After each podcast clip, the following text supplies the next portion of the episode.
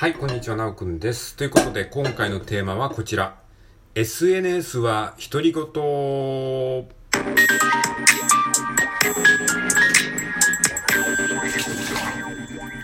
はい、えー、ということで改めましてこんにちは。本日は2023年の6月の、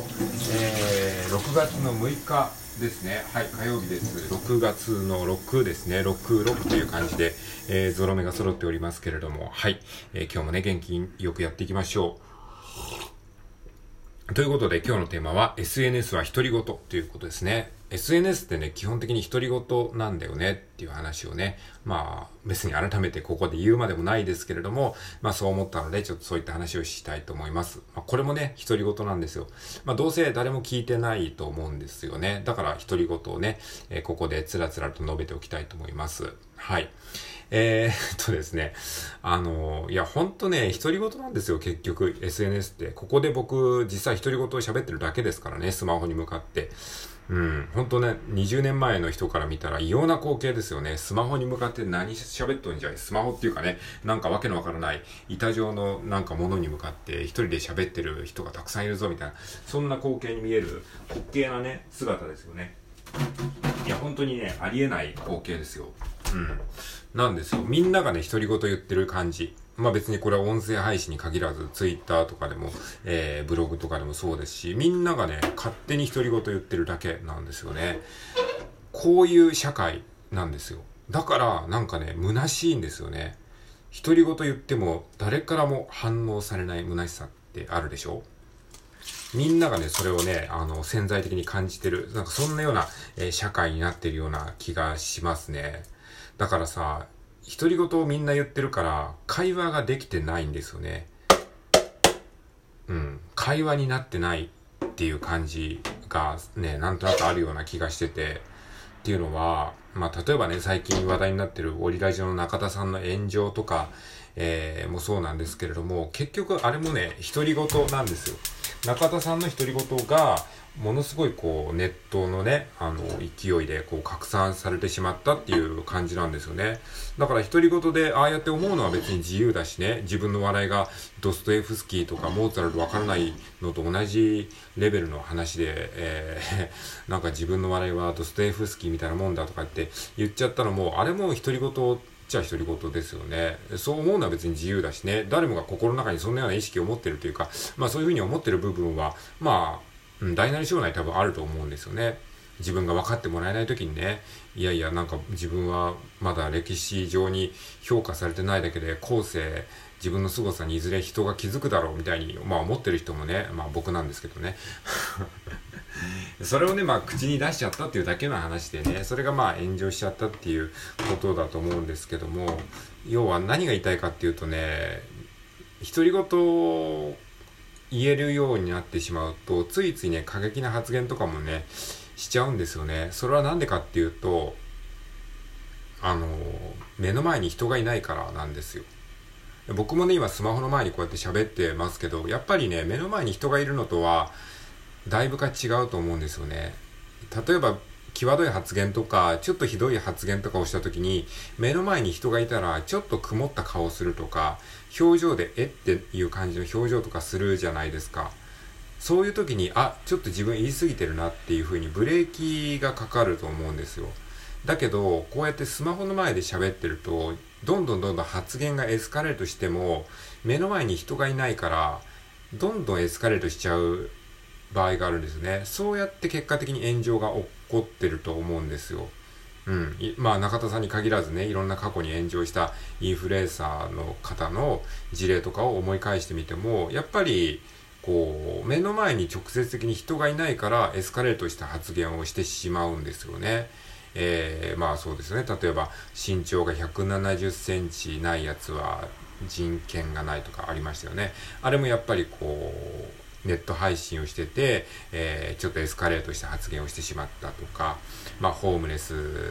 の方にはとか、そういったような話でも、やっぱり、えー、それもネット配信をしていて、で、それで、まあ、ある程度やっぱりチヤホヤされてるとか、そういったね、状況があったと思うんですね。そのいろんな過去に炎上した方。まあ、ある程度のね、フォロワー数とかね、えー、視聴回数を持ってるインフルエンサーの方で、まあ、自分の発言がね、受け入れられている、すべて受け入れられているっていう前提条件があった上で、えー、まあ、一人でね、スマホの前、えー、もしくはパソコンの前で喋ってると、なんか何言ってもいい、まあ、裸の王様じゃないですけど、そういったね、気分になっちゃうんですよね。なんかその気持ちはわからなくはないっていうか。でもそれって結局、まあ、究極独り言なんですよね。だから目の前に直接相手がいないから、顔色の変化とかもリアルにわかんないじゃないですか。もちろんコメントとかはあるけど、それはやっぱり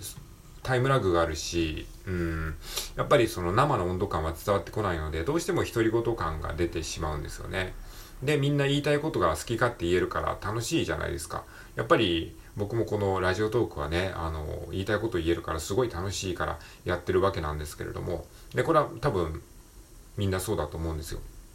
やっぱりね、あの、自分の言いたいことを言えるっていうのが、特にこういう 抑圧された日本社会の中では、なかなかね、言いたくても言えないってことはたくさんあるから、こそ、こうやってね、言いたいことを言えるメディアっていうのがあるわけなんですけれども、でもね、一方でね、虚しさもね、すごいありますよね。こうやって言いたいことを言っててる反面、何の反応もない時もね、たくさんあるわけじゃないですか。えー、そういう時に逆にね、虚しくなるというかね、うん、まあいいんですけどね、独り言なんだからいいんだけどっていう、まあエクスキューズというか言い訳をね、するもやっぱりね、反応がないと、ちょっと、えー、虚しくなったりとか、で、そういう時にですね、あのー、同じように発信してる人がめちゃくちゃたくさんいいねがついてるのを見ると、そこで比較してまた 逆に、逆に落ち込むというか余計落ち込むみたいなね、そういうこともあるじゃないですか。うん、だからね、すごくね、心を病みやすい、ですよね。まあ今に始まったことじゃないですけども、なんで SNS をやってしまうと心を病むかっていうと、まずね、独り言、独り言気持ちいいんですけど、それをね、やってもやってもなんか満たされないんですよね。それはやっぱり反応がないからなんですよ。この言ってる瞬間も反応がないですし、言った後もね、これを投稿した後もね、反応がないと、こう、二重のね、こう、虚しさを感じるわけなんですよね。そうなんですよ。だからね、これね、結構ね、心病む人多いですよね。で、あとはですね、まあそ、のようにですね、こうやって、えー、もうみんなが独り言言ってる。例えば、まあ、アンサー動画とかね、YouTube とかでもありますもん。結局あれも独り言の言い合いなんですよね。リアルタイムでこう、言い合いしてるわけじゃないから、どうしてもね、こう、一方通行になりがちだし、えー、なんかね、こう、みんな孤立しちゃってますよね。みんな孤立してんだよ。ね、これを聞いてる君もね、えーまあ誰も聞いてないと思うけど、誰も聞いてないと思うけどさ、聞いてるでしょ、こっそり。ね。分かってるよ。君もさ、孤立してるでしょ？うん。僕も孤立してんのよ。だからさ、まあこれ現代の病というか、ねまあ便利になったよ。確かに一堂に会わなくていいし、こうやって非同期でね、同期、非同期、同じ時間じゃない、えー、同じ時間じゃない非同期の中でコミュニケーションが取り合えるっていう意味では、時間もね、効率的に使えるようになったし、ね、いちいち電話してくんなっていうね、その電話っていうのはすごいめんどくさいから、みたいなそういう声もあったりとかね。まあそれも確かにそうだけど、でもこうやってね、やっぱり、うーん、非同期だからこそ便利になった一方で、一方通行な会話になっちゃうじゃない。ね。だからね、この便利さの反面、みんなね、潜在的に孤独をね、感じるようになってしまったわけよ。うん。喋ってるようだけど、結局これもう空に向けてね、一人でも、あの、独り言を喋ってるだけですからね。うん。だからね、虚しいよね。ってなるわけよ。でさ、これさ、本当にね、みんなね、会話できなくなってる。